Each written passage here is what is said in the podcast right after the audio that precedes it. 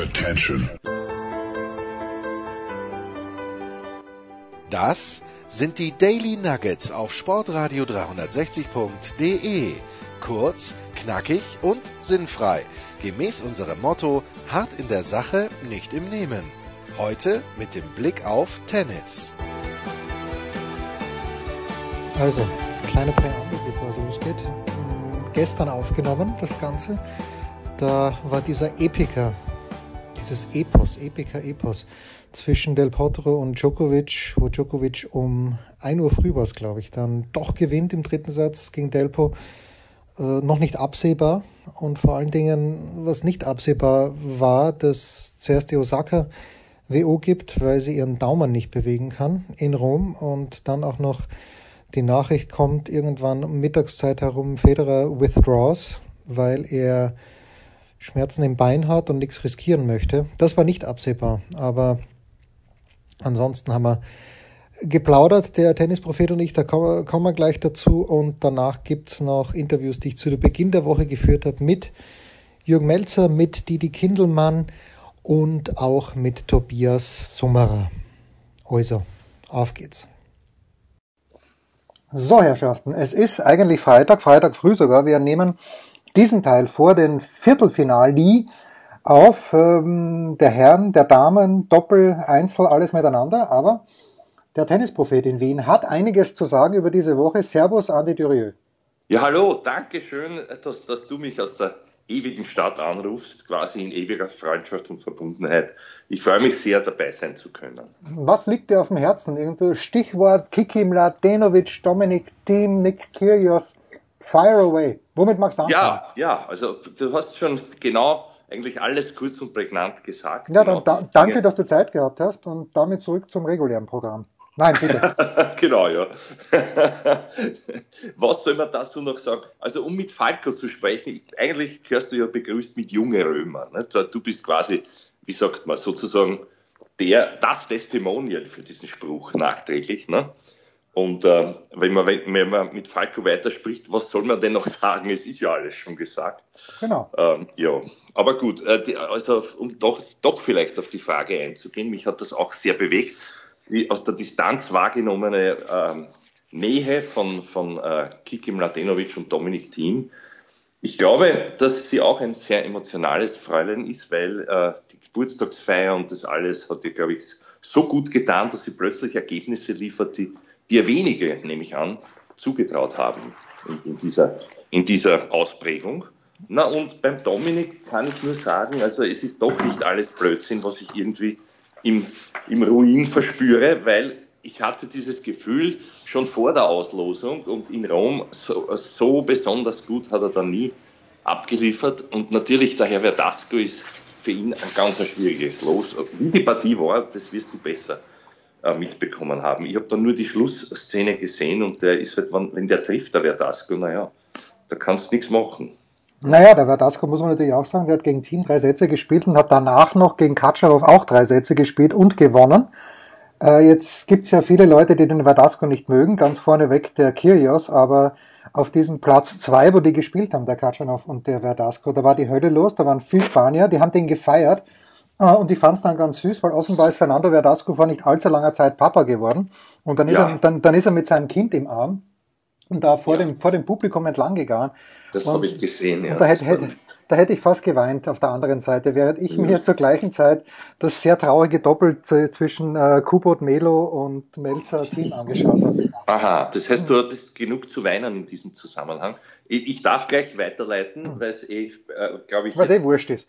Ja, weil es A ist wurscht, B ist es nicht mehr besprechenswert, weil er ja draußen ist und C äh, ist natürlich Verdasco Kirgios. Umgekehrt muss man fragen, wen mag der Kirgios, beziehungsweise wer mag den Kirgios wirklich? Ja, Außer, dass er selber behauptet, ich habe ein hochinteressantes Interview gelesen im Blick gestern früh, wo er sich auslässt über, sowohl über, über Djokovic besonders und aber auch über Nadal und dass das Spieler wären, die die Nummer eins Status äh, oder was ist das mehr, die Mehrzahl von Status? Stati. Stati müsste sein eigentlich, ja. Ja, dann genau, dann wären es quasi Statisten und darauf wollte ich auch hinaus, weil das hat der Kürger so bezeichnet, er, der doch so wenig trainiert und den das eigentlich gar nicht interessiert, weil er, er spielt ja lieber Basketball und hängt mit seinen Freunden herum. Wenn, wenn er dauernd imstande ist, die beiden zu schlagen, dann können das keine Nummer 1 Spieler der Welt sein. Mit so wenig Training und er selber hätte ja so viel Genie und Talent und und Na, was ihn Moment, nicht, Moment. alles nicht interessiert. Aber er hat immerhin den Federer gelobt als besten Spieler aller Zeiten. Ja, da muss ich ein bisschen Und hat behauptet, was ich ihm nicht glaube, Bitte? dass er jetzt befreundet sei mit dem Herrn Wawrinka. Naja, Moment, Moment. Das beruhigen wir uns erstmal. Also der hat das, ich, das, das hat nicht der Blick gemacht, das Interview, sondern das Interview hat Ben Rothenberg geführt. Und ich, Aha, hab- okay. ich, ich habe mir das angehört und er hat gesagt, mit Wawrinka ist es okay. Ja, Äh, nach dieser Geschichte, er hat tatsächlich gesagt, äh, Federer greatest of all time, egal wie viel der Djokovic nicht gewinnt. Er hat gesagt, wenn er diesen Jubel von Djokovic sieht, dann Ah ja, geht, er- dann steigt, ihm, an. dann Mhm. steigt ihm die Grausbirn auf und er Ja. sagt, äh, Djokovic, Djokovic wants to be loved so hard. Also der, der möchte einfach von allen geliebt werden und wird nie das Level vom Federer erreichen. Und wen er mag, das kann ich dir sagen. Er mag einen Kokinakis, er mag den Tiafoe, die beiden mag er extrem gern. Er liebt, er liebt Andy Murray und ähm, zum Federer tatsächlich sagt er, den größter aller Zeiten. ja, Ja. ja.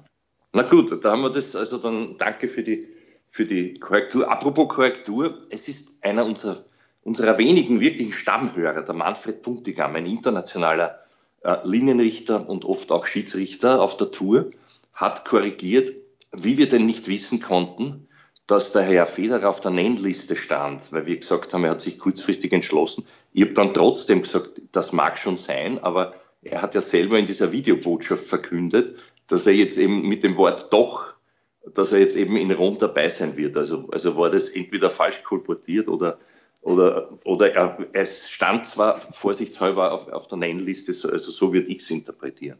Ja, Ja. naja, er ist da. Es hat ja die interessante Situation gegeben, dass der Kasperl von italienischen Verbandspräsident dann die Ticketpreise erhöht hat für den Mittwoch, verdoppelt für die Leute an der Tageskasse. Frechheit. Ja. Naja, und völlig verdient hat es den ganzen Tag geschifft.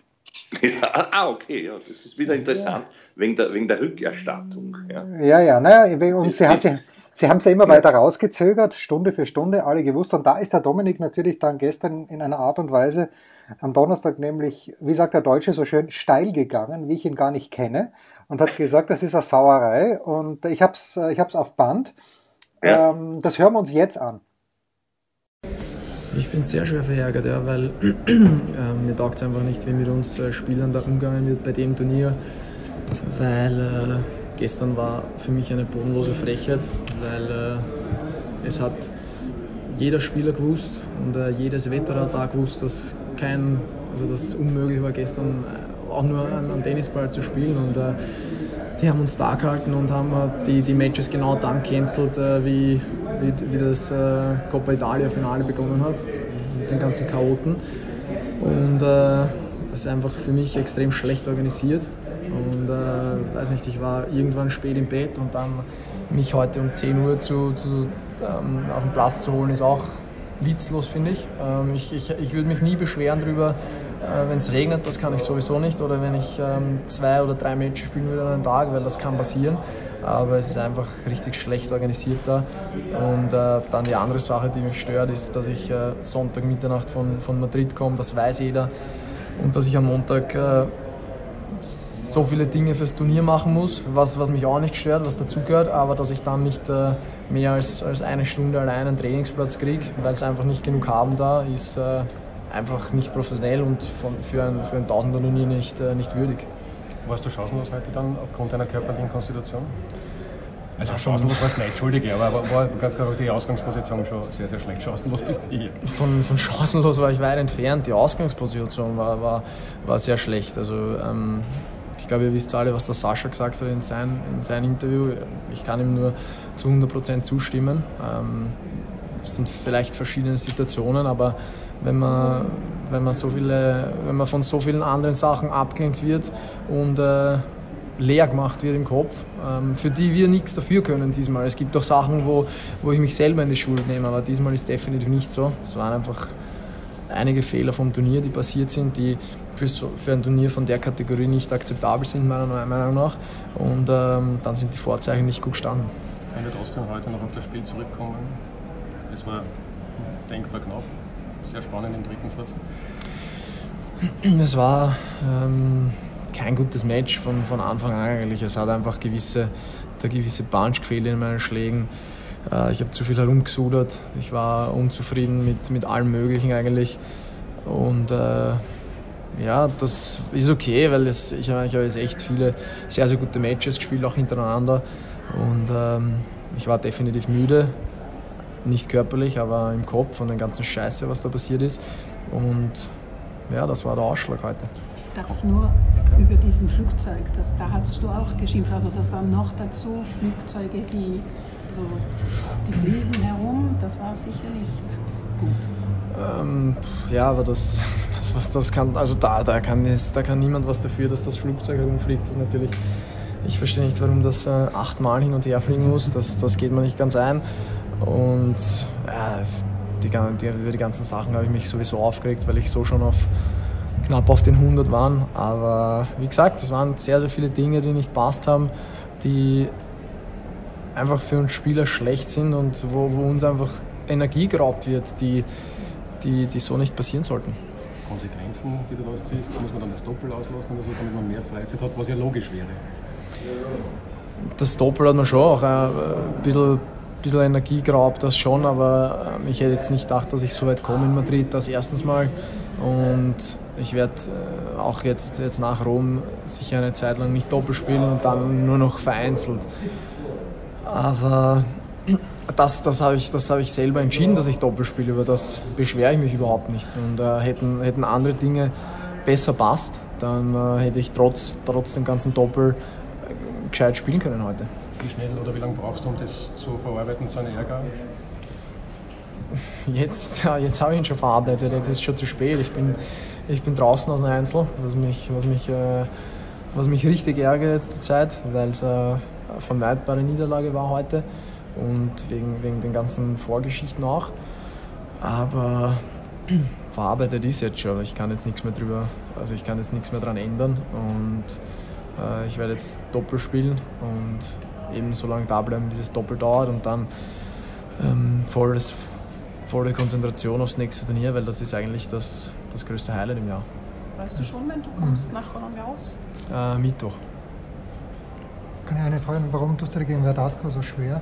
Du spielst gegen den Nadal immer extrem aggressiv, finde ich. Äh, geht es gegen Verdasco nicht so, weil der so nah an der Grundlinie steht? Äh, oder ist das, kann man es nicht vergleichen? Es war es war anders als die letzten Partien. Also die, die in Rio, finde ich, kann man nicht ja, zählen und so. Ja, und ähm, es war einfach zu wenig, zu wenig Punch in meinen Schlägen heute. Das ist, das ist ganz klar, wenn man das vergleicht gegen, gegen einen Beller, der ein bisschen, wo der einzige Unterschied ist, dass der äh, nicht so gute Vorhand hat, dann war ich einfach in, in dem Match viel aggressiver und meine Schläge haben, haben denen viel mehr weh dann, was, was heute einfach nicht der Fall war. Und ich habe ihn auch nicht oft genug in, ins Laufen gebracht, was, was seine, seine größte Schwäche ist wahrscheinlich. Und aus dem Stand spielt er immer noch richtig gut. So, jetzt sagt der Dominik also, äh, dass, äh, und er hat ja auch gesagt, okay, das hat alle betroffen, ähm, aber ihn hat halt besonders anzipft, weil er so viele Sachen für das Turnier macht. Äh, jetzt ist halt meine Überlegung, ja, stimmt alles, aber wenn ich schon mit so einem Präjudiz in eine Partie reingehe, wo ich quasi die Ausrede oder zumindest eine Erklärung, warum es nicht läuft, schon mit ins Match reinnehme, ja, was passiert dann bei 5-5 im dritten Satz? Ja, das hast du psychologisch sehr gut erkannt. Das unterschätzen auch viele, nämlich das sogenannte Mindset vor einer Partie. Ne? Und dann ist es natürlich oft, das ist bedauerlich durchs Wetter und so mit dieser langen Herwarterei, bis wann spiele ich jetzt endlich meine meine äh, erste Partie. Aber das sind halt Dinge, wo man das, die eigentlich auch zu dem Professionalismus dazugehören, das weiß er ja auch selber. Ja, nur bin ich nicht sicher, ob, ob ihm das so nachhaltig, nein, das bin nicht, nicht nur nicht sicher, sondern ich weiß es, dass das ja nie ein Thema war, auch so eine mentale Vorbereitung, mentale Einstimmung auf Umstände, das Wegschieben. Da hast du recht, das ist natürlich im Unterbewusstsein immer da und das zipft die ganze Partie durch und damit damit hast du schon sehr viel gesagt und, und die, die paar Prozent, die am Ende fehlen, können durchaus durch so etwas eine kleine Unachtsamkeit, sage ich jetzt einmal, bei einem Hobbyspieler, aber beim Profi muss das eigentlich klar sein, dass der auch das Mindset schärft, vor allem gegen so einen Gegner. Und da, das bin ich durchaus auch bei dir, dass wenn man mit so einem Grant reingeht, naja gut, was soll es dann werden? Ja, und äh, wenn er sagt, äh, also wir haben es ja gerade gehört, aber wenn er sagt, gegen den Peller in Barcelona hätte er den Ball gut getroffen, ich habe ja zugeschaut, wie er sich eingespielt hat mit dem Jürgen. Äh, da hat er auf die Kugel drauf genagelt, als ob es keinen Morgen gäbe. Simona Halep war auch mit am Platz und hat sich gedacht, was ist denn das hier? Andere Sport. Die war dann so schockiert, dass sie auch gleich verloren Ja, also weil sie gedacht hat, was ist da los? Ich habe noch nie, ja. jemand, nie jemand gesehen, der den Ball so schnell spielen kann. Und ja. dann gegen Verdasco hat er halt keinen Zupf drauf gehabt. Ja, der Verdasco ist vielleicht der Arsch, vielleicht auch nicht. Vielleicht ist er ganz ein lieber Kerl zu seinen spanischen Freunden und der spielt spielt gut, aber das ist halt, ähm, wenn ich schon reingehe und ich weiß, ich habe dreimal verloren, beim letzten Mal 4 und 0 und dann habe ich schon diese Geschichte von wegen, und, ja gut, das sind halt alles fine-tuned Athletes, aber wenn der Dominik sagt, er konnte eine Stunde trainieren, aber nicht eineinhalb Stunden, oh, da weiß ich auch nicht, was ich draus machen soll. Na, das ist eigentlich völlig nebensächlich und interessiert auch, glaube ich, niemanden. Aber wenn du jetzt sagst, natürlich, der Herr Verdasco wäre ein Arsch, ich meine, was ist dann der Herr Kirgios? Entschuldigung. Weil eigentlich äh, muss das ja diskutiert werden bei aller Coolness und, und, und allem, allem Verehrensstatus dieser, dieser jungen Fans. Ja, aber man hat ja auch gesehen, das ging ja ums Publikum. Und er ist ja dann wirklich nicht mehr fähig und schreibt auch selber. Ich habe dieses, weiß nicht, ob du das Posting gele gelesen hast, spät abends, äh, wo er schreibt, also es tut ihm leid, dass die Emotionen hätten ihn überholt. Ja? Und äh, so quasi werden wir sehen, ob er wiederkommt nachher um. Also, also das ist ja auch ein, ein Statement, das schon sehr viel analysiert, wo, wo er sagt, das ist eben wahrscheinlich seine größte Challenge überhaupt Emotionen, ja, super, wenn sie positiv sind, das kennen wir eh, wenn er motiviert ist nach oben und alles läuft, aber wenn es einmal nicht geht, sowas dann dorthin zu legen, ich meine, es ist amüsant fürs Publikum. Es hat mich persönlich erinnert, als, als wirklich schon älteren Tennisfan, der halt sehr viel gesehen hat, auch als Jugendlicher und Kind, an den anfänglichen Nastase, ja, das war ja auch ein, ein, ein, Rüppel bis zum geht nicht mehr. Und auch der, der Connors früher, der hat auch diesen so etwas Hassgeprägtes immer gehabt in seinen Eskapaden, ja. Aber die beiden haben es dann verstanden, mit Charme irgendwie das Publikum sozusagen äh, mitzunehmen auf ihre Seite und dann quasi gegen den Schiedsrichter. Also das war eine ganz andere Energie, während da, glaube ich, das war ein Kurzschluss sondergleichen. Ich habe nur nicht äh, kapiert, da warst du näher dran, deswegen frage ich dich jetzt, weil eine Disqualifikation habe ich nicht vernommen. Er ist ja selber abgegangen. Genau. Oder wurde er, wurde er tatsächlich disqualifiziert vom Schiedsrichter? Nein, nein, es gab, es, es, es, gab zuerst einen Strafpunkt, dann gab es ein Strafgame. Ja, und dann ja. hat er, glaube ich, gesagt, fuck this, hat, hat ja, seine genau. Sachen eingepackt und ist gegangen. Und jetzt ist ja, genau. Also ich, ich, weil überall steht Disqualifikation, das stimmt also, glaube ich, so nicht. Pass auf, und jetzt, deswegen nehme ich an, das, also bei, bei, aller, bei allen gespaltenen Gefühlen. Und man muss auch wirklich die peinliche und schlechte Seite sehen, dass sowas halt nicht geht. Aber Disqualifikation und, und vor allem Strafe weiterführende, weiß ich nicht. Das hängt jetzt davon ab, wahrscheinlich vom Report des Schiedsrichters.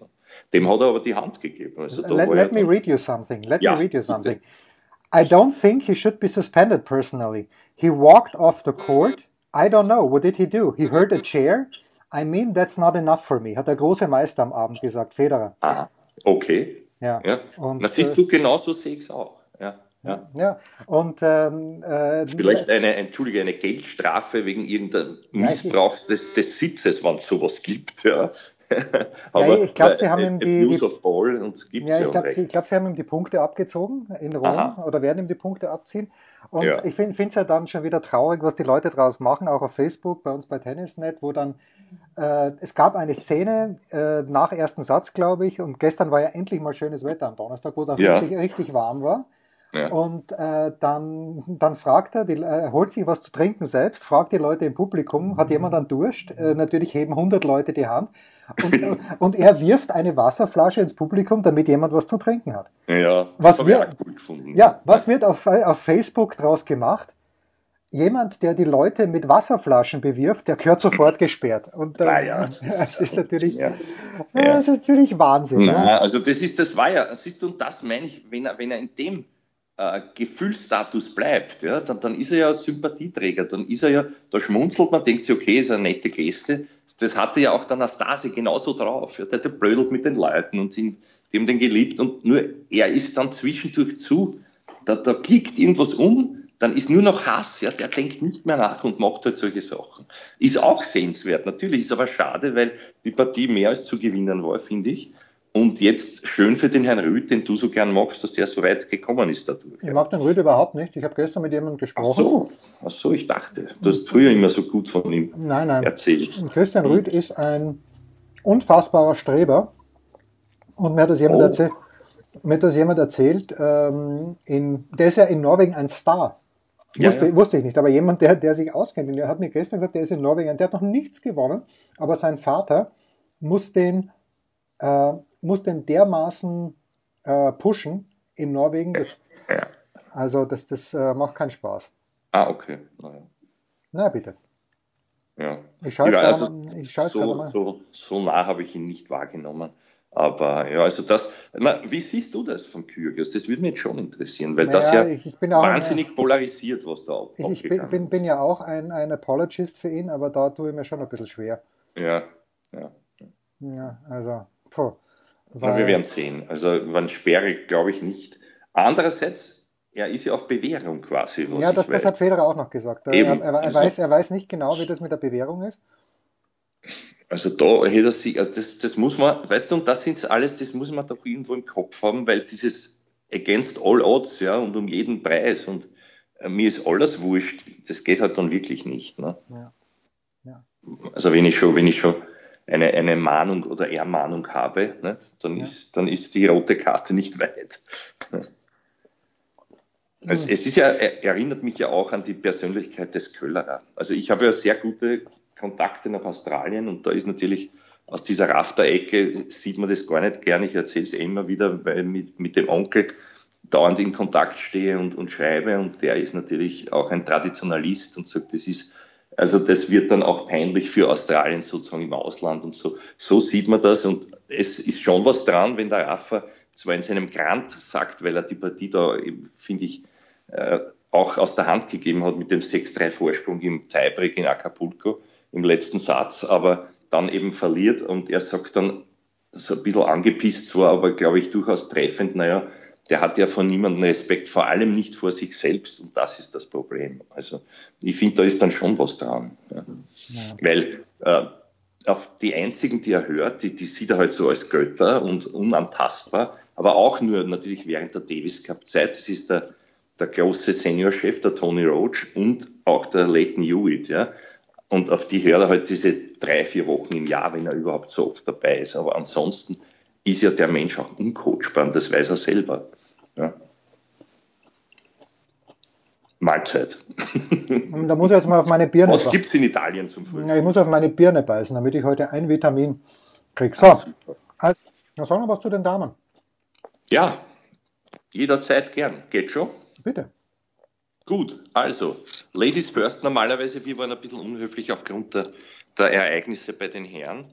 Äh, zu den Damen, ja, also Kiki haben wir eh schon gesagt, äh, sensationell, hat auch jetzt eine gute Auslosung, weil wieder einmal deine Mitarbeiterin der Woche es jetzt leider nicht sein wird einige Zeit. Die Quito war es wieder umgefallen gegen die Sakari, inspiriert anscheinend von ihrem Landsmann, dem Herrn Tsitsipas, ist im Viertelfinale gegen Mladenovic, also eine super Auslosung für die Kiki, die das eigentlich gewinnen sollte, finde ich, nach dieser Party-Partie, weil da nur fünf Games abzugeben, ist sehr, sehr stark. Ja, das hat Gut, ben, bei Bencic geschlagen Ja. hat davor, finde ich auch stark. Ja, ja, Also, auch, ja, genau, auch, ja. Auch sehr überraschend für mich.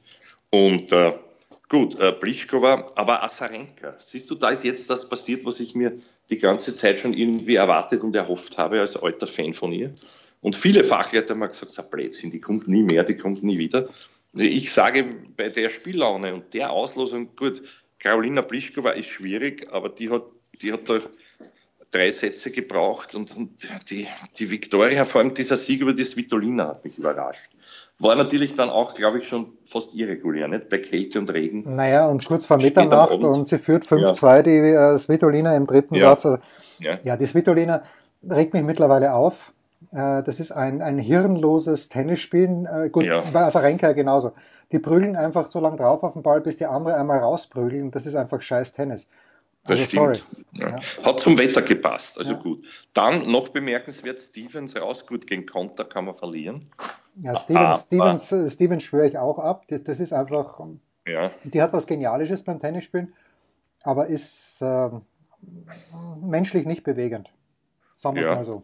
Ja, und die Frau Maketa Wondruschova, wie immer sie aussieht, ich muss dazugeben, da bin ich nicht mehr ganz up to date, schlagt die Halle. Also das sind ja auch alles Ergebnisse, die so nicht zu erwarten waren. Um ein Haar, da stößt sich die Bertens, war aber irgendwo klar, vielleicht nach diesem doch kräfteraubenden Turniersieg und gewinnt dann doch noch gegen die Anisi Anisimova, nicht? Ja, ja dazu zu der noch ein Wort. Äh, ich ja. habe ganz vergessen, Dieter Kindelmann habe ich auch noch ein Interview, kommt dann auch später. Aber zu Anisimova noch ein Wort. Da sagen ja viele, die wird mal die Nummer eins und die spielt sehr, sehr gut. Die hat eine fantastische Rückhand, aber die hat in der Quali, das habe ich nämlich gesehen, da bin ich mit Dieter Kindelmann durchgesessen. Der gespielt gegen die Mladenovic und ja. es, ist, es, es gibt nur eine Erklärung. Die Anisimova muss im letzten Jahr mindestens 10 Zentimeter gewachsen sein, vielleicht 15 Zentimeter. Aber wie schlecht die sich über den Platz bewegt hat. Äh, also Starksen trifft's, glaube ich, am besten. Mhm. Äh, das, war, das war nicht feierlich. Na gut, aber. Ja, das, ja. verstehe, äh, verstehe. Und dass die dann ja. eben, das wollte ich sagen, dass die drei Sätze gegen die Berten spielt und eigentlich knapp, also ich weiß nicht, wie knapp sie dran war zu gewinnen, aber drei Sätze jedenfalls. Äh, das, das zeigt mir, dass die Kiki, die heute, die, die zum Zeitpunkt unserer Ausstrahlung schon gespielt haben wird gegen Naomi Osaka, dass die vielleicht wirklich eine Pause braucht. Ja, ja, ja. Das glaube ich auch, ja. Naja, äh, das erhöht meiner Ansicht nach die Chancen der Osaka, dass die vielleicht auch auf Sand jetzt einmal da was trifft und die Auslosung ist ja super, weil ich meine, Konter Wondruschowa, da ist keine, keine allzu unbezwingbare Hürde jetzt mehr, ja, finde ich. Ich habe gestern was Aber, gelesen, einen Tweet gelesen von der WTA, ich weiß nicht, ob ich den richtig verstanden habe. Weil es Englisch war. Ja, die Wondruschowa, da stand dann 21 zu 4 am Ende. Kann ich fast nicht glauben, dass das, äh, man könnte es natürlich nachschauen, wenn man nicht so faul wäre wie ich, dass die Wondruschowa im, ähm, in diesem Jahr einen, einen Rekord von 21 zu 4 hat. Wahrscheinlich hat sie nur kleinere Turniere gespielt. Ja. Ähm, aber ja, dass die die Halle putzt, war erstaunlich. Ja, dann wird schon stimmen, ja. Na, und ein schnelles Wort, genauso schnell wie er es gemacht hat, muss noch zu Rafa erlaubt sein. Also ja, bitte. unglaublich eigentlich, hätte, hätte Heinz Brüller gesagt, unglaublich eigentlich. Äh, diese, diese Tatsache, dass er ja wirklich, wie viel hat er abgegeben? Ein oder zwei Games nur in fünf Sätzen? Also gegen den Basilashvili ja hat er, hat er eins abgegeben und gegen den Shadi hat er auch eins abgegeben. Basilashvili ja. war, war ähm, warte mal, Year to Date, null Singles-Titles. Doch, tatsächlich. Mhm. Die, die Wondruschowa hat natürlich nur kleine Turniere gespielt, wobei sie hat, äh, war in Istanbul im Finale, Fed Cup zweimal gewonnen, Miami ist sie ins Viertelfinale gekommen, ja, die hat vier Matches gewonnen, Indian Wells im Viertelfinale, das, das ist mir so ein bisschen ja. durchgerutscht, also gar nicht schlecht. Das macht aber was aus, das ist genau der Punkt, wo, also das ist so ein, eine Art Guga-Küten-Effekt, als der erschienen ist auf der großen Bildfläche. Was der gewinnt zwei kleine Challenger, keiner bemerkt es und schießt dann die ganze Weltklasse aus die Bock, wie man sagt, inklusive Muster und Pugera im Finale in Paris. Ne? Ja. Aber, aber das, ja, also ich glaube jetzt schon langsam wird dann, wird ihr die Luft ausgehen. Aber schauen wir mal. Schauen Kommt mal der Osaka ist mein Tipp für diese Semi. Und insgesamt, ja, naja, Pliskova muss man schon noch rechnen. Also ich weiß es nicht. Schauen wir mal. Asarenka wäre mir lieb, ich sehe aber irgendwie doch, doch wieder nicht so weit. Was sagst du? Vielleicht Kiki? Na, ich glaube, die Osaka kann es gewinnen. Mhm.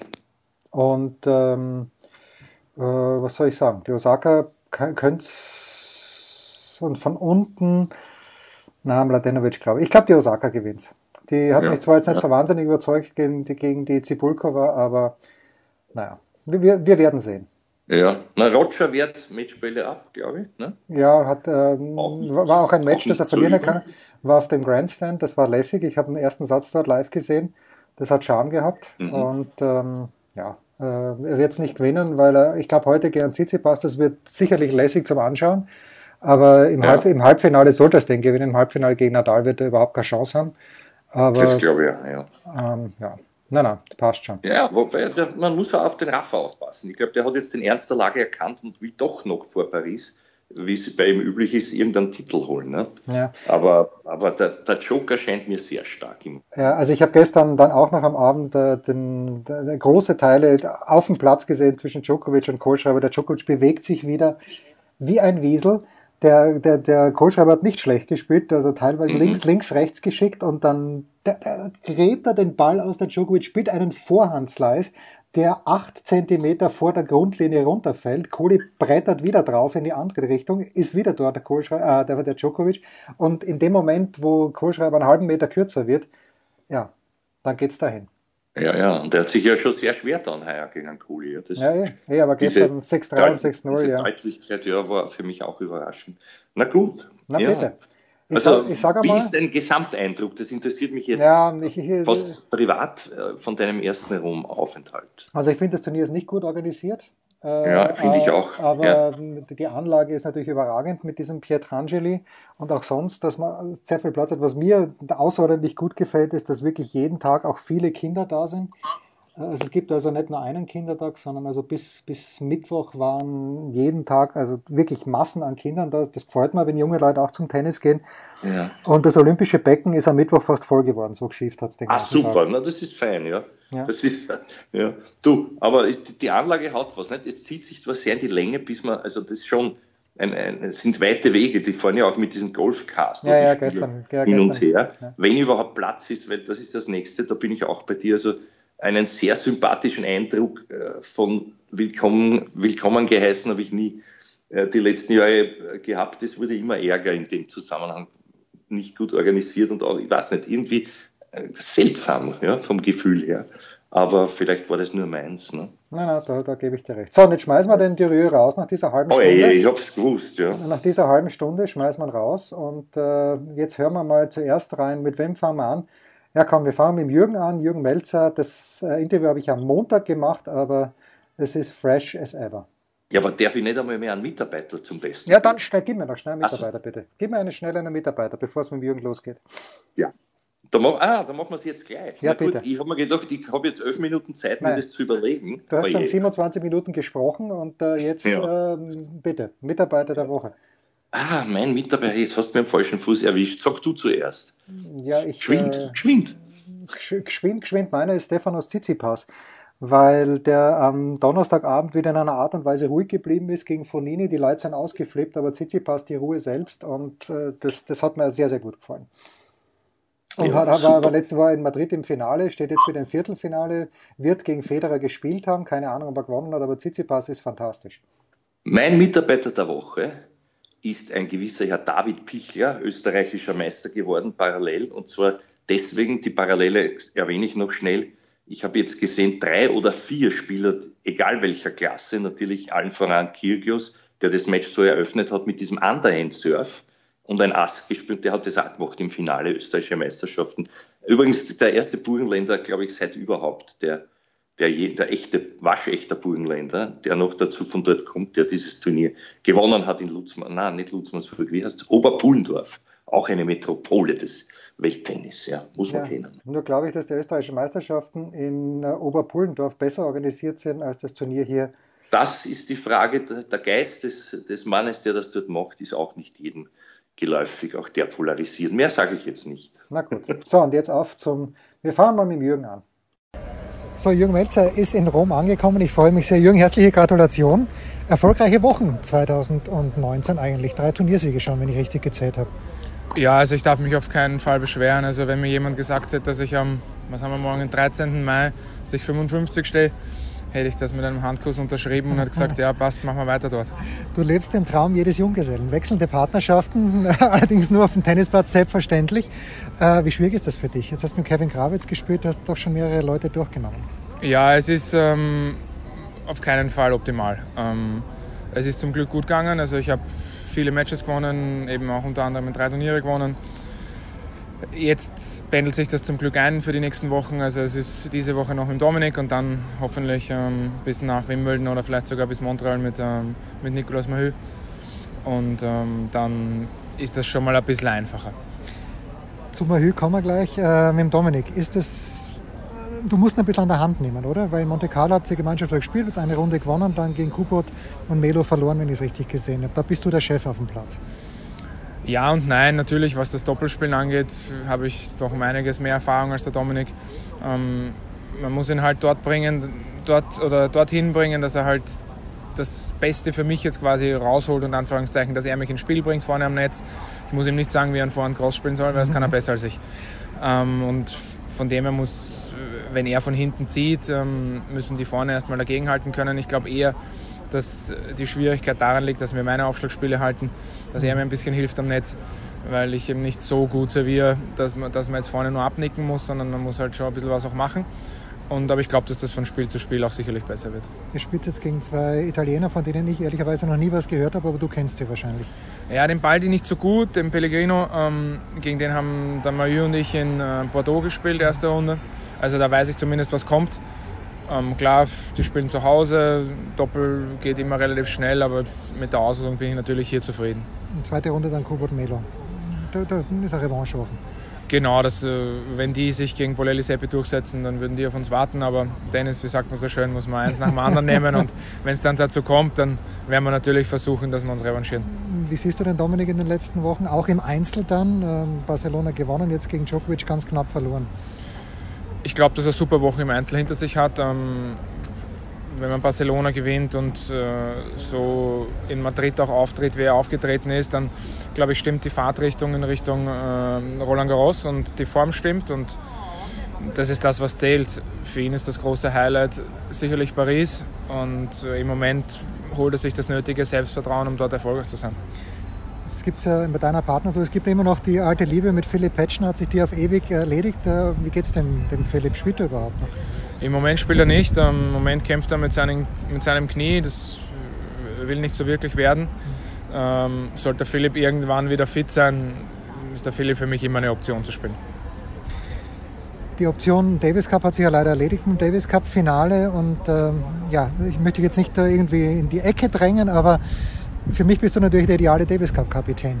Meinetwegen auch der Playing Davis Cup Kapitän. Ähm, kannst du dir natürlich äh, als Playing Captain vielleicht auch vorstellen oder nicht? Na, kann ich mir nicht vorstellen. Also ich glaube, dass es sehr, sehr schwierig ist, wenn du ähm, zwei, dir zwei Einzel am, am Freitag anschaust und dann selber am Samstag spielen musst. Mhm. Ähm, und es ist dann auch immer, solange man selber noch dabei ist, glaube ich, wäre das nur eine absolute Notlösung. Und im Moment haben wir den Stefan und das ist auch gut so. Und ähm, sollte es mal nicht so sein und ich dann aufgehört haben, dann werde ich das wahrscheinlich übernehmen.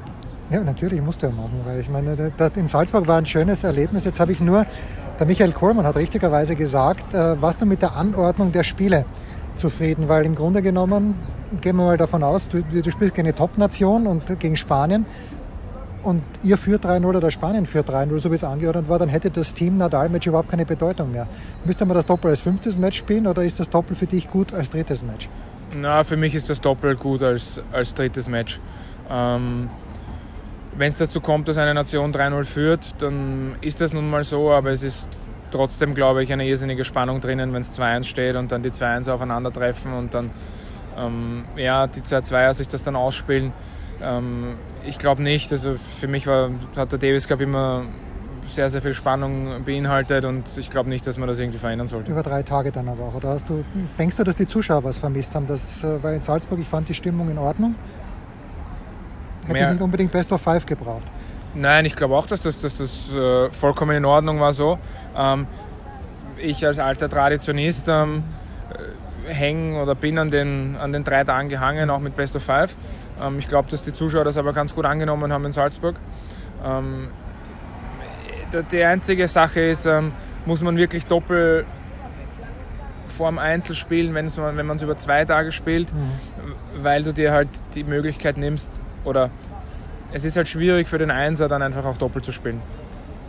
Wie man das über zwei Tage lösen kann, weil ich würde das Doppel jetzt auch nicht hinten anstellen. Mhm. Ähm, Kannst ja. vielleicht Freitagabend spielen, das Doppel. Ja, ist, schwi ist schwierig.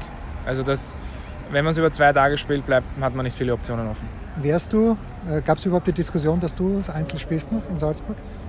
Oh, das ist schon so lange her, das ist schon. Ja, da kannst du nicht. Aber du hast, bist ja dann noch einmal beim Challenge M1 angetreten, haben uns alle ein kleines bisschen, bisschen gewundert. Ja, das war so, dass der Ronny, dem Ronny das Turnier gehört Ah, in okay. Marbella und ähm, da eine Wildcard frei war und er mich gefragt hat, ob ich das machen würde. Und ähm, ich in der Woche wirklich Lust hatte zu spielen und es war jetzt kein Comeback. Also es, ich habe definitiv meine Einzelkarriere letztes Jahr an den Nagel gehängt.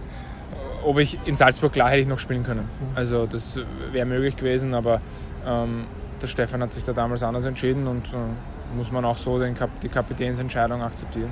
Jetzt haben wir bei uns den Dominik, der Sebastian Ofner hat letzte Woche einen Challenger gewonnen, äh, ist aber doch immer außerhalb der Top 100. Siehst du da eine Entwicklung bei der, bei der Nummer 2, Nummer 3, beim Dennis und beim, beim Ofner oder stagnieren die ein bisschen aus deiner Sicht?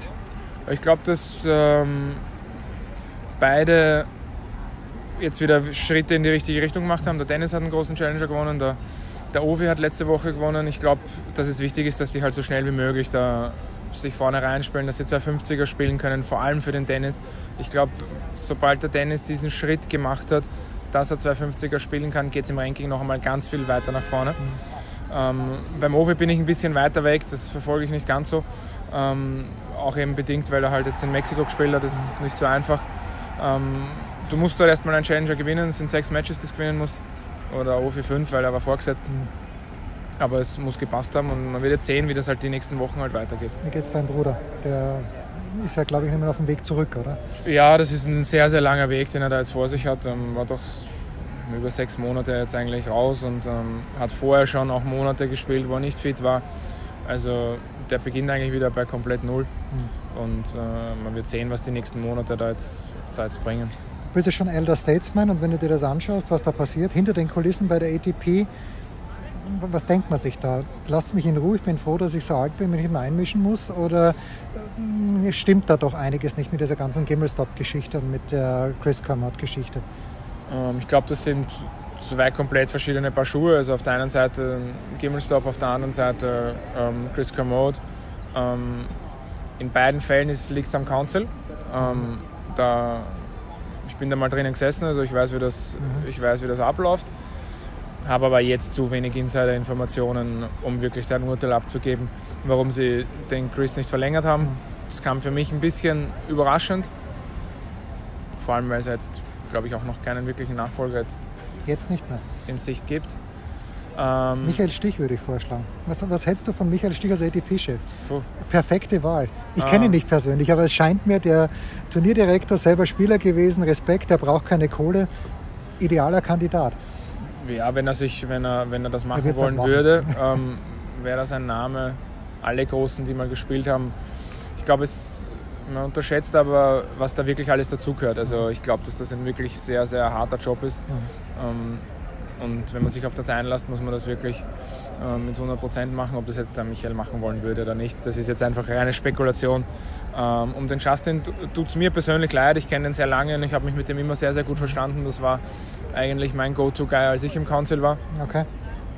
Und ähm, ist natürlich so, wenn, wenn dir sowas passiert und so wie das dann an die Öffentlichkeit getragen wurde, ist es sehr, sehr schwer, ähm, das Ganze zu halten.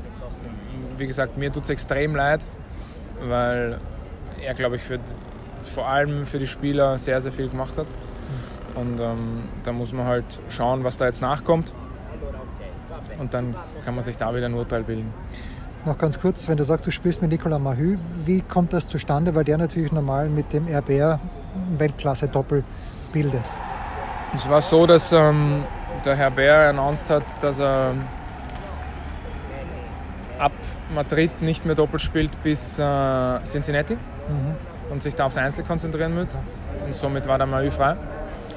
Und dann werden dem Mahü ca. 633 Leute geschrieben haben. Ähm, wer, äh, also sie würden Aber er hat nur einem geschrieben, er hat nur Jürgen Melzer geschrieben. Nein, ich, also sein Plan war am Anfang, dass er mit einem Franzosen spielt, so offen und ehrlich bin ich auch. Ähm, das hat sich irgendwie zerschlagen und dann dürfte ich seine nächste Wahl gewesen sein und bin natürlich sehr, sehr glücklich darüber, weil es eine große Chance ist, ähm, mit der Nummer 3 der Welt oder jetzt ist er 5, ähm, mit dem Titelverteidiger der French Open äh, zu spielen und äh, auch in die Rasensaison vor allem zu gehen, wo ich uns, glaube ich, ähm, dann doch zum erweiterten Mitfavoritenkreis Das wollte ich gerade fragen. Also der, der Druck steigt schon ein bisschen, oder? Also jetzt, wenn du mit Mahü spielst. Na klar, es ist was anderes, wie wenn du mit irgendeinem Einzelspieler oder sonst irgendwas äh, spielen würdest, weil der fährt dorthin, um die Turniere zu gewinnen.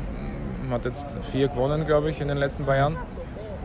Und, ähm, aber ich stelle mich der Herausforderung gern, also das stört mich jetzt nicht. Und ich habe die eine oder andere Drucksituation in meiner Karriere schon kennengelernt. Also ähm, fahre ich dahin. Ich spiele gut im Moment, ich habe eine sehr gute Saison gespielt, ich habe Selbstvertrauen. Also es stört mich nicht. Welche Rasenturniere spielt ihr dann? Wir spielen voraussichtlich Bogenbosch, Queens und Wimbledon. Okay, also in Deutschland will man dann nicht sehen. Ja, wahrscheinlich Leider. nicht. Er wird gern Queens spielen. Jürgen, fantastisch, dann danke dir. Bitte gerne. Zauberhaft. Äh, darf, kannst du für Dieter Kindelmann, ganz interessant, der hat mit vielen Leuten schon gearbeitet, mit Sharapova, wenn ich es richtig in Erinnerung habe, dann mit Elise Mertens und ähm, auch natürlich mit Madison Keys und äh, neben dem habe ich mich zufällig hingesetzt, schon in der Quali, ist schon ein bisschen länger her das Interview, aber ist ja trotzdem immer noch fresh. So, mit großer Freude, Dieter Kindelmann in Rom. Wir warten auf wen? Ayla Tomlanovic warte ich, weil wir, weil wir erste Runde gegen eine Qualifierin spielen Ja. und ähm, ja, und jetzt schaue ich mir halt all die Matches so ein bisschen an und ja, bin gespannt, weil das Match, was wir jetzt gerade hier anschauen, ist extrem interessant, weil beide sehr, sehr gute Tennisspielerinnen sind und auch von dieser Anisimova halte ich sehr viel und ich glaube, dass das ein zukünftiger Weltstar werden wird. Das wäre so ein bisschen meine Frage gewesen. Äh, Du kennst dich ja gerade bei den Amerikanern auch sehr gut aus, Ja. hast mit Madison Keys zusammengearbeitet. Anisimova scheint mir ein kleines bisschen gepusht zu werden. Wie geht die denn bis jetzt mit diesem Druck um? Äh, hübsches Mädchen ist ja noch dazu. Ja, ich denke, dass sie mit dem Druck ganz gut umgeht. Man, hat- klar, die Amerikaner erwarten von ihr sehr, sehr viel, aber sie hat vor kurzem jetzt schon ein Turnier gewonnen, ein 2 250er, hat in Australien sehr gut gespielt, hat meiner Meinung nach mit einer der besten Rückhände schon auf der Tour, äh, ist 17 Jahre alt, also der steht sicherlich alles offen. Man muss halt die nur behutsam aufbauen und halt ähm, der Erwartungsdruck ist halt extrem groß, aber äh, ich glaube, das äh, wenn, ja, hat alles, was so ein Weltstar man benötigt. Du hast gerade vorhin erwähnt, du hast mit einer anderen jungen Amerikanerin zusammengearbeitet, die vor ein paar Jahren bei den US Open, wenn ich mich richtig erinnere, für Aufsehen gesorgt hat. Sehr jung, Zibulkova war es, glaube ich, damals. Erste Runde geschlagen. Cici Bellis, wie geht's dir? Warum ist das nichts geworden? Ja, das war leider sehr schade, weil wo ich die Vereinbarung im Dezember mit ihr getroffen habe, war klar, dass sie im Januar dann zurückkommt nach ihrer zweiten OP. Ähm, leider war es dann so, dass wir bis im äh, März immer noch nicht arbeiten konnten und dann war es auch noch so, dass sie nochmal operiert wurde und jetzt nochmal länger ausfällt, vier bis sechs Monate. Und wie ich mich dann leider entschieden habe, weil ich ja dann auch irgendwann mal wieder arbeiten musste, ähm, äh, dass ich äh, leider mich für eine neue Spielerin umsehen musste. Es tut mir für sie extrem leid und sie ist ein super talentiertes Mädchen, aber leider fällt sie halt oder ist sie schon 16 Monate jetzt außer Gefecht und hat wirklich drei schwierige Handgelenksoperationen plus eine Ellbogenoperation an der Schlaghand, was das Ganze natürlich extrem schwierig macht und ich wünsch, bin auch im Kontakt mit ihr noch, aber aktuell braucht sie keinen Tennistrainer, sondern eher einen Physio- oder Konditionstrainer. Wenn man jemanden wie Bellis zuschaut, die, hm, finde ich, sehr viel über die Bewegung kommt und, und auch sehr schlau spielt, aber wenn man andere anschaut, wie die Sabalenka meinetwegen, oder auch Anisimova, die spielen ganz anderes Tempo. Ist da überhaupt noch Platz in der Weltelite für jemanden, der so spielt wie die Bellis? Es ist schon noch Platz, aber man, Voraussetzung ist, dass man monsterfit ist und dass sie wirklich auch äh, ja, äh, extrem. Aber es ist natürlich schwierig, weil du hast da schon richtig gesagt, äh, es hängt natürlich auch viel vom Aufschlag ab und sie ist sehr klein. Sie hat keine Waffe und wenn man gerade Sabalenka anschaut oder auch die, die heute auch gerade Kiki Bertens, wenn man sieht in Madrid, äh, die haben natürlich schon einen Aufschlag, wo, sie, wo eine Waffe ist und das fehlt natürlich bei ihr. Äh, Ziel war immer ganz klar, dass sie in die Top 20 kommt und das wird sie auch sicherlich, wenn sie gesund ist, aber ob es nach ganz vorne reicht, das ist natürlich mit dem Aufschlag sehr, sehr schwer äh, zu beurteilen. Ayla Tomjanovic kann sehr gut Tennis spielen, hat aber leider in die letzten Jahre immer wieder, ich weiß, ich habe mal ein Spiel von ihr kommentiert, in Stanford war glaube ich, wo sie nach dem ersten Satz aufgeben musste, weil sie ständig Probleme hatte. Wie geht's ihr jetzt? Was sind denn da die, die Next Steps Ziele? Ja, wie gesagt, ich arbeite jetzt mit ihr seit fast zwei Monaten. Ähm, vollkommen richtig. Sie hat mit Verletzungen extrem, sie ist zwar 26, war aber fast drei Jahre mit ihrer Schulter-OP draußen. Und ähm, ihr High Record oder High Ranking war äh, 38 vor wenigen Wochen. Jetzt steht sie 47.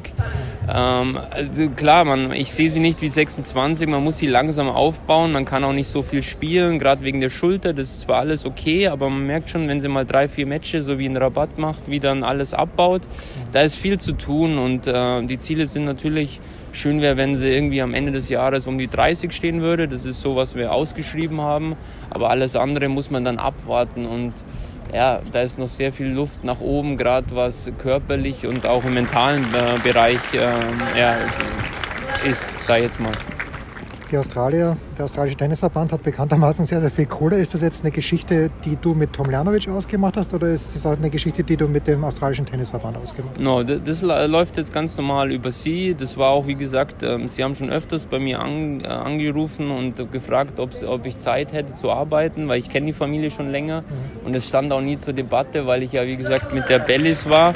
Und das hat sich ganz spontan äh, nach Miami äh, so mit der Familie getan und äh, ich bin einfach froh, dass ich jetzt mal wieder nach dieser Bellis-Zeit arbeiten kann, aber es läuft ganz, ganz klar privat über die Familie Tomalanovic.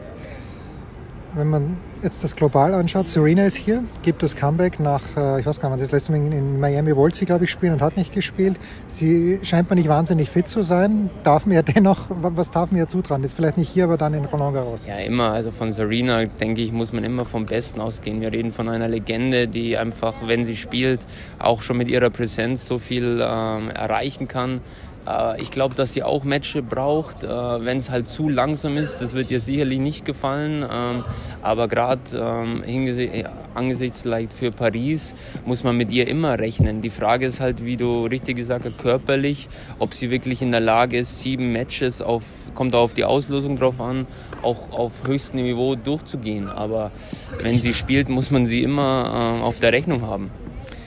Wir hatten ja die Situation, ich glaube, bis äh, Quito war hoppala, da fällt ein Ball, spannend, äh, bis Quito ihr zweites Turnier gewonnen hat, dass wir, glaube ich, die ersten 19 Turniere oder so ähnlich der Damen, 19 unterschiedliche Sieger gehabt haben. Ist das gut fürs Damentennis? Ja, es zeigt auf jeden Fall, dass beim Damentennis es gar keine klare Favoritin gibt und keine dominante Spielerin bis jetzt. Also das Niveau, das merke ich ja auch, gerade wenn ich auf diese Kategorie komme von die kleineren Turniere von 40 bis 80, die können alle wirklich äh, super Tennis spielen, aber keine von denen ist richtig konstant. Aber es gibt natürlich auch Hoffnung, dass wenn man wirklich gut spielt in einer Woche, dass man wirklich auch sehr, sehr weit beim Turnier kommen kann. Und diese Übermann, äh, Überfigur, wie wir in der Vergangenheit hatten, vor vielen Jahren mit ja, Serena, Sharapova, auch sowas Niyaki oder Kerber, das gibt es aktuell nicht. Und äh, das macht es halt auch einerseits sehr interessant, aber auch sehr, sehr undurchsichtig für, für die Medien und für alle anderen drumherum. Stichwort Angie. Äh, hat hier abgesagt in, äh, in Rom, konnte in Madrid jetzt nicht antreten deine Ferndiagnose? Ähm, wie, wie ist sie drauf? Sie spielt ja, ich verstehe nicht warum. Sie sagt immer, sie mag nicht auf Sand spielen, obwohl ich glaube, dass sie gut auf Sand spielen könnte. Wie siehst du denn die Situation? Ja, für mich ist es schwer zu beurteilen. Ich, ich bin da nicht äh, drin. Ich habe zwar letzte Woche ein bisschen mit, äh, mit Rainer drüber gesprochen. Sie hat sich anscheinend äh, verletzt da beim Einspielen. Ich habe es nicht gesehen was man hier sehen kann, weil sonst hätte sie hier sicherlich gespielt. Äh, es ist immer schwer. Die Erwartungen sind natürlich sehr hoch bei ihr. Sie hat, glaube ich, das Jahr mit Nummer drei oder zwei angefangen.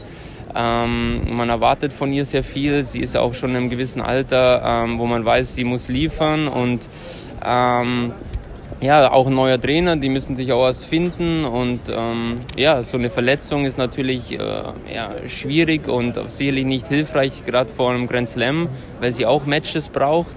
Aber ich denke, dass sie ist ja, glaube ich, auch im Race immer noch, glaube ich, Top 10. Ähm, also das ist immer relativ zu sprechen von vielleicht einer durchschnittlichen Saison. Ich wäre zum Beispiel Monster zufrieden, wenn meine Spielerin sowas hätte. Also das ist, ähm, das ist schwierig, das zu beurteilen aus der Ferne, aber ich denke, sie macht einen unglaublich guten Job und äh, die Erwartungen äh, muss man vielleicht auch manchmal ein bisschen nach unten schrauben, weil natürlich auch, äh, wenn man nicht gut spielt, nicht so auf dem höchsten Level spielt, auch jedes Turnier auch gegen jede verlieren kann, ja, frühzeitig. Eine andere Spielerin, die du sehr, sehr gut kennst, hat in Charleston. Für mich ein kleines bisschen überraschend äh, das Turnier gewonnen. Ich sage seit Jahren, dass Madison Keys hm. Wimbledon gewinnen wird. Und ich werde immer ausgelacht in Deutschland äh, von, von anderen Experten, aber ich glaube, es spielt ja spielt jemand schneller als Madison Keys. Nee, es spielt keiner. Bei ihr ist es halt sehr, ich habe ja wie gesagt mit ihr über ein Jahr gearbeitet und äh, sie liebt Charleston, wenn sie ein Turnier mag und wenn sie auch gerade so wie in Charleston gerade erste Runde gegen die Tatjana Madrid fast schon ausgeschieden äh, wäre oder war und dann zurückkommt und so ein bisschen ihren Rhythmus findet, ist sie immer brandgefährlich, weil wenn sie sich wohlfühlt und sie trifft den Ball, dann ist sie sehr, sehr schwer zu schlagen. Und äh, sie hat auch wieder einen Trainerwechsel vorgenommen in Charleston. Absolut, ja, das, das muss man, das kann man jetzt auch immer in Frage stellen, aber sie, sie wirkt dann natürlich auch am Anfang immer deutlich motivierter. Sie hat bis dahin eine schlechte Saison gehabt. Sie merkt, sie muss was tun und äh, sie ist natürlich immer gefährlich, ähm, wenn sie eine gute Auslosung hat und wenn sie sich wohlfühlt. Und man sieht ja an ihren Ergebnissen, sie hat im Jahr immer zwei, drei Turniere, wo sie wirklich weit kommt. Und ähm, sie mag Rasen, sie liebt Wimbledon. Deswegen, äh, ich sehe das gar nicht so unrealistisch, aber äh, sie kann auch gut erste Runde verlieren. Es hängt sehr, sehr viel von ihrer mentalen Verfassung ab, wie bereit sie ist, sich zu quälen. Und da die abschließende Frage, das ist ja gegen Sloane Stevens gewonnen in, in Charleston und davor zweimal glatt verloren, US Open Finale, Halbfinale, French Open. Aber nur ganz generell, wie schwierig ist es denn für dich, wenn du eine Spielerin hast und die spielt gegen jemand, gegen die, gegen, den, gegen die sie noch nie gewonnen hat? Macht man da was ganz Besonderes oder geht man rein wie in jedes Match? Ja, es ist schon schwierig, weil gerade es, es, es hat so viel mental zu tun und man versucht halt sehr positiv zu reden und wir haben es ja selber mit der Tomlanovic in Charleston erlebt, wo wir eigentlich haushoch geführt haben gegen Stevens in der dritten Runde und dann leider noch verloren haben.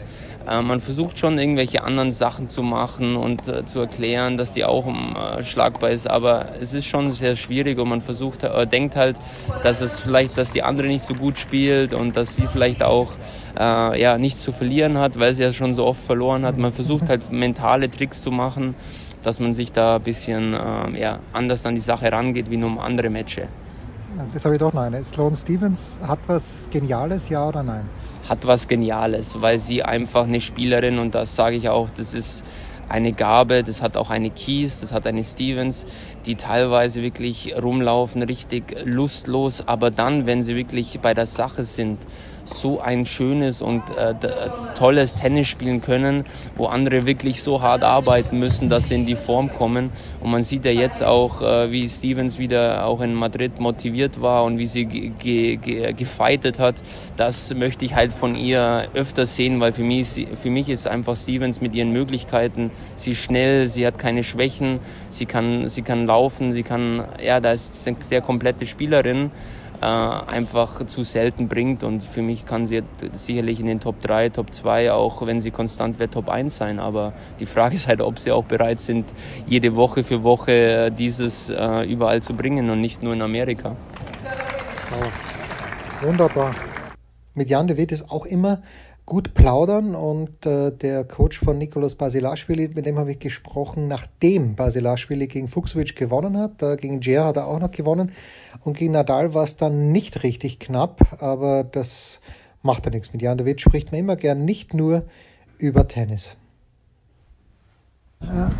So, wir stehen hier mit Jan Witt. Wir im Grunde genommen stehe ich hier mit Jan Witt. Äh, wir müssen natürlich ganz kurz zuerst über Werder Bremen sprechen, Herr Witt. Sollte Bremen nicht in den Europacup kommen, kann man trotzdem sagen, eigentlich haben sie schon geil gespielt, die meiste Zeit des Jahres über. Äh, da ist ein Fehler drin in dem Satz und zwar das eigentlich. Sie haben geil gespielt. Ja, also wir, ein, wir, spielen eine sensationelle Saison. Ja. Und es äh, ist natürlich nicht jedes Spiel super, aber wenn man sieht, wo wir herkommen, was da vorher passiert ist, finde ich, dass wir eine super Saison spielen. Und gerade jetzt so die letzten Wochen haben mir persönlich nochmal richtig was gegeben. Also gerade die Spiele gegen Dortmund, gegen Bayern, gegen Hoffenheim jetzt, das war schon, das war schon richtig gut. Warum lese ich, dass wenn Claudio Pizarro noch ein Jahr dranhängen möchte, er das nicht in Bremen kann? Ist das eine Falschmeldung oder hat, hat Pizza keine Zukunft in Bremen? Wir lieben Pizza. Ja, ich liebe Pizza auch, aber da kann ich nichts zu sagen. Also was das angeht, werde ich nicht befragt. ja, aber da müssen Sie vielleicht so, auch Frank Baumann mal fragen. Ich weiß es nicht. Ah, okay, ich weiß es wirklich nicht. Ich kann da nichts zu sagen. Nikolaus Baschilashvili, äh, an 14 gesetzt hier, glaube ich, und äh, hat sich, wir haben gerade vorhin hat sich an, Nik, äh, an Marton Fuchsovic revanchiert. Das geht gegen Laszlo Cer. Wo steht er denn jetzt? Ich habe halt beim Doppel ein bisschen zugeschaut. Wenn er die Kugel trifft, ist natürlich immer eine Freude. Ja, wenn er die Kugel trifft, dann geht es zügig voran. Äh, das ist keine neue Erkenntnis. Ähm, wo er jetzt genau steht, kann ich auch nicht so genau sagen. Wir waren gegen Marton besser als die letzten zwei Male, wo wir gegen ihn gespielt haben. Ich fand, dass das Match bis 5-2 im zweiten Satz richtig gut war. Äh, spielerisch auch von der Präsentation her hat es leider nicht ganz zu Ende gebracht, beziehungsweise an der Stelle nicht zu Ende gebracht. Das zeigt eben auch, dass wir noch nicht ganz da sind, wo wir hinwollen sondern wir sind auf einem Weg. Aber wir haben ja noch zwei Wochen bis French Open und wir wollen jetzt mal gucken, was hier noch geht. Gegen Laszlo gibt es die nächste Revanche. Gegen den haben wir vor zwei Wochen in Budapest verloren. Da haben wir was gut zu machen. Wir haben uns einiges vorgenommen für das Match. Das wäre schon ein nächster Schritt und dann würde wahrscheinlich Nadal kommen. Das wäre dann auch wieder eine Revanche, wenn man so will. Äh, aber so weit sind wir noch nicht, sondern wir konzentrieren uns jetzt erstmal auf den Serben, der sehr solide spielt und den wir nur schlagen werden, wenn Nico wirklich äh, zwei Sätze lang sein Tennis zusammenbringt und äh, einfach mit Qualität überzeugt. Theoretisch würde ich sagen, äh, die Bedingungen hier liegen jemandem wie äh, Basilarspiele, weil die Kugel nicht so weit fliegt, oder? Ja, auf jeden Fall. Also wir sind äh, mit den Bedingungen ganz einverstanden hier. Plätze sind sehr unterschiedlich, je nachdem, wo man spielt. Das macht es nicht unbedingt Gestern leichter. Center Court am Sonntag? Genau, Center Court ist eher langsam. Die Plätze, wo Laszlo heute unten gespielt hat, sind viel schneller, viel rutschiger. Ist einfach ist ein bisschen anders. Wir müssen mal gucken, wo wir spielen. Ähm, aber nichtsdestotrotz liegt es uns grundsätzlich, dass es jetzt nicht so super schnell ist, vor allen Dingen der Ball nicht so schnell fliegt, also nicht so leicht ins Ausgeht.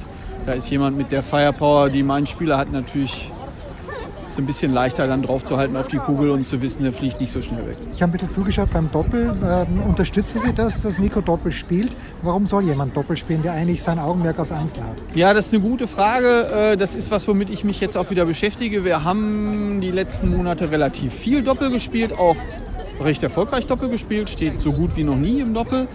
Ähm, Ziel ist aber nicht das Doppelranking, sondern Sachen fürs Einzel zu verbessern. Da geht es viel um Retournieren, also Return-Positionen vorne auf zweiten Aufschlag, was wir im Einzel jetzt aktuell nicht so viel machen auf Sand, was wir aber als Variante immer ready haben müssen. Und dann natürlich Spiel nach vorne, Spiel am Netz, bewegen, ein bisschen früher erkennen. Das sind Sachen, wo wir im Einzel sehr viel dran gearbeitet haben, wo ich auch Fortschritte sehe. Trotzdem gibt es natürlich auch immer Argumente, die gegen Doppelspielen sprechen. Heute zum Beispiel wäre so ein Tag gewesen, da hätte ich gerne darauf verzichtet, auf das Doppel, um einfach zwei Stunden richtig Kon- trainieren zu können.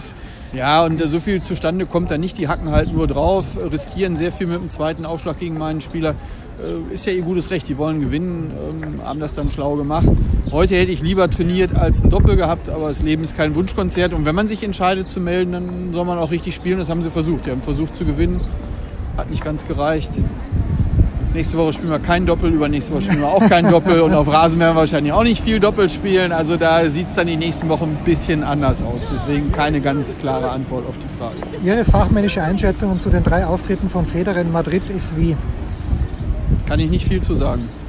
Schade. Ich habe nicht genug gesehen. Ähm, er hat sich schlecht bewegt, fand ich. Oder ist das natürlich, wenn man so lange nicht gespielt hat, dass man. Ja, das wäre jetzt nicht überraschend für mich. Also äh, wie gesagt, ich habe relativ wenig von Roger gesehen. Äh, Ich habe die Halbfinals habe ich mir sehr genau angeschaut. Ähm, davor habe ich von anderen Matches nicht so viel gesehen, weil ich dann auch mal einen Tag nach Hause geflogen bin. Ähm, dass jemand, der so lange keinen Wettkampf auf Sand gehabt hat und bald 38 wird, sich nicht sofort weniger Zelle bewegt, finde ich jetzt nicht so ganz überraschend. Aber vielleicht hat er sich auch besser bewegt, als Sie das jetzt gesehen haben. Das weiß ich Ja, gar natürlich, weil ich kenne mich ja nicht aus. Aber wenn Sie die Halbfinale schon gesehen haben, was macht denn Djokovic jetzt wieder so gut äh, gegen Dominik? Es war ein ganz enges Match, Dominik zweimal mit Break geführt, aber was macht der Djokovic jetzt besser als noch vor drei Wochen in Monte Carlo? Er wirkt vor allen Dingen klarer in seinem Auftritt. Das finde ich ist der große Unterschied. Also ganz ehrlich, ich glaube nicht, dass das so ganz viel des Tennis ist, sondern einfach wie klar er ist mit dem, was er da machen will. Und äh, das war er jetzt wieder. Und, mir, mir das andere Halbfinale hat mir übrigens sensationell gut getaugt. Also Tsitsipas gegen Nadal war geiles Tennis. Also das, Ist das Schöne am Tsitsipas nicht, dass er, wenn es enger wird, noch offensiver spielt? ja, das tun ja einige. Das macht Roger auch. Und, und Felix auch, ist mir aufgefallen. Also Felix gewinnt noch nicht so viel, aber Felix ist auch jemand, der sich nicht scheut und dann dem Ball nachgeht. Ja, gut, offensiver ist ja nicht nur ans Netz gehen, sondern gibt viele Möglichkeiten, offensiv zu spielen, aber so, dass ähm, den Mut haben, in diesen Situationen dann eher noch ein bisschen was draufzulegen, ist, wenn man es fühlt, innen drin sicherlich auch eine erfolgversprechende Taktik, weil man den Gegner ein bisschen überrascht und dann eher in eine Situation kommt, wo man abschließen kann und die nächsten zwei Punkte hat der Gegner dann mehr Druck, ohne dass man was tun muss. Äh, gefällt mir schon ganz gut, ja. Eine Frage habe ich noch. Äh, Ich habe ihn gestern das erste Mal gesehen. Yannick Sinner ist 17 Jahre alt. Ich weiß nicht, inwieweit kennen Sie den? Äh, Mir hat es gut gefallen, aber ich kenne mich nicht aus. Ja, mir gefällt er auch gut. Also ich kenne den relativ gut. Wir haben jetzt dreimal mit ihm trainiert schon und äh, ja, sehr sympathischer, äh, ruhiger junger Mann, gar nicht so der typische Tennisspieler, finde ich. Ähm, Spricht Deutsch, oder eigentlich? Nö, der spricht, genauso, Deutsch, der spricht oder? genauso Deutsch wie wir, wie eigentlich äh, jeder Südtiroler das tut. Das ist mit Andreas ja gestern nicht genauso. ganz- ganz äh, sicher, Nein, ja. nein, der spricht also ganz entspannt Deutsch als erste Sprache und spricht natürlich auch perfekt Italienisch, aber der hat schon so ein bisschen auch diese Südtiroler Mentalität, so ein bisschen gelassen an die Dinge ranzugehen und erstmal seinen Turn zu machen. Und seine Schwünge sind richtig gut, seine Treffpunkte sind richtig gut und für 17 hat der auch schon echt guten Spielüberblick. Und also da würde ich mich festlegen, der wird richtig gut. Athletisch, aber da, da muss man jetzt Also 17. anfangen, oder? Ja, ja, was heißt anfangen? Er ist jetzt athletisch auch nicht so schlecht. Man muss mal sehen, wenn einer mit 17 so groß, schlaksig und schlank ist, da müssen gewisse Fähigkeiten noch fehlen. Das kann einfach nicht anders sein. Aber ich finde, dass der Körper gut gebaut ist und ich habe jetzt keine so großen Schwachstellen gesehen, außer dem, was normal ist, wenn man 17 ist und groß ist. Wo dann einfach noch Kraft fehlt, wo in den Ecken noch ein bisschen was fehlt. Äh, Wenn er das jetzt auch schon alles hätte, das wäre schon, das wäre erschreckend. Die abschließende Frage, wer gewinnt die French Open? Ist Nadal wirklich angreifbar, Best of Five, oder wird sich das alles wieder im Sand nivellieren dann? Nee, Nadal ist definitiv angreifbar dieses Jahr.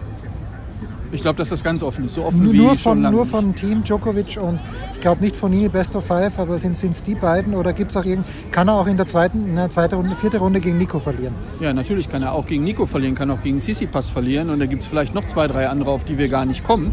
Da ist Nadal dann immer Favorit in einem einzelnen Match, aber so wie in anderen Jahren, wo man sagt, also gegen den braucht man eigentlich gar nicht auf den Platz gehen, weil in Paris vernichtet er einen sowieso. So ist das dies Jahr nicht. Dafür bewegt sich auch Rafa nicht gut genug. Also wenn Sie sagen, Roger hat sich nicht gut genug bewegt, ich finde, Rafa war jetzt etwas besser als vorher, aber so richtig gut bewegt war das nicht. Immer Standard Nadal auf Sand, da ist die Latte ganz schön hoch und ich sehe da schon Chancen für andere Spieler. Sauber. Dann danke. Bitte? Was ist mit dem Pizarro? Das kann ja nicht sein, dass der nicht. Ja, ganz ehrlich, ich glaube, dass er weiterspielt. Ach so, weil ich habe gelesen, er möchte noch ein Jahr anhängen und es gibt, gibt keinen Platz in, in Bremen. Das wäre ja Wahnsinn. Ja, also er möchte ein Jahr dranhängen, das hat er ja inzwischen auch schon gesagt. Tobi Sommerer noch. Ähm, aber auch am Anfang der Woche mit ihm gesprochen. Kohli gegen Cecchinato sehr, sehr gut gespielt, fand ich, gegen Simon. Da haben wir nach diesem Match gesprochen. Das war auch erster und dritter Satz gut, zweiter hat er so ein bisschen laufen lassen. Und gegen Djokovic fand ich, hat das auch die Kugel gut getroffen, hat nur ein Problem. Eben, haben wir vorhin schon ganz kurz angesprochen, Djokovic ist wieder wahnsinnig gut und Djokovic hat dann auch mit Moritz Lang im Gespräch gesagt, dass ihm die Bedingungen sehr gut gepasst haben da am Abend. Äh, Die Plätze haben den Spin von Kohli nicht mehr angenommen und das war ihm natürlich dann ein großes Fest, dem Djokovic. Ja, Tobi Summerer hier in Rom. Tobi, äh, unabhängig vom Ergebnis, das der Philipp hier erreicht in Rom, die Sandplatzsaison hat sehr verheißungsvoll ausgeschaut in Monte Carlo. Ein Spiel, das er gewinnen hätte können, finde ich, gegen Djokovic. Wenn du jetzt ein Resümee ziehen müsstest vor Rom, wie fiele das aus? Ja, ich glaube, dass ähm, mehr drin gewesen wäre, sage ich mal. Vor allem die, die Punktausbeute, sage ich mal, hätte schon auch besser sein können. Aber man muss auch fairerweise sagen, klar hat er gegen Djokovic äh, viele Chancen gehabt, aber es ist trotzdem auch nicht immer so leicht, dann so einen Spieler zu schlagen. Es war, es war auf jeden Fall an dem Tag was drin, hat es dann nicht gemacht. Ich fand in München hat es eigentlich äh, die ersten zwei Runden sehr ordentlich gemacht. Auch im Viertelfinale gegen Berrettini fand ich, dass es nicht so schlecht war, dass er da ein paar Chancen hatte. Aber man muss auch mal anerkennen, dass Berrettini in entscheidenden Phasen sehr, sehr selbstbewusst gespielt hat durch den Turniersieg die Woche davor. Bälle gespielt hat, die man vielleicht nicht immer so spielen muss, äh, wo es 4-4, 0-30 war im zweiten Satz mal, wenn ich mich da noch erinnere. Ja, dann verliert man halt so ein Match mal, tut weh, weil es ist ein Heimturnier, er spielt immer gerne da, war sechsmal im Finale.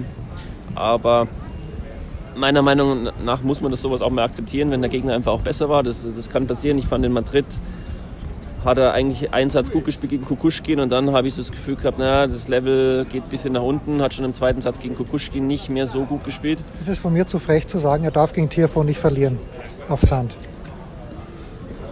Was heißt, er darf nicht verlieren? Das ist ich darf's, ich darf's, ich darf's ja sagen. Ja, Aber du würdest jetzt, äh, ähm, du nickst nicht. Also wer, ich wer hab ihn schon- könnte, er nickt nicht. Ich habe schon gedacht, dass, ähm, dass er sehr gute Chancen hat, das Match zu gewinnen, sagen wir mal Okay. so. Also ich bin auch davon ausgegangen, dass da viel drin ist.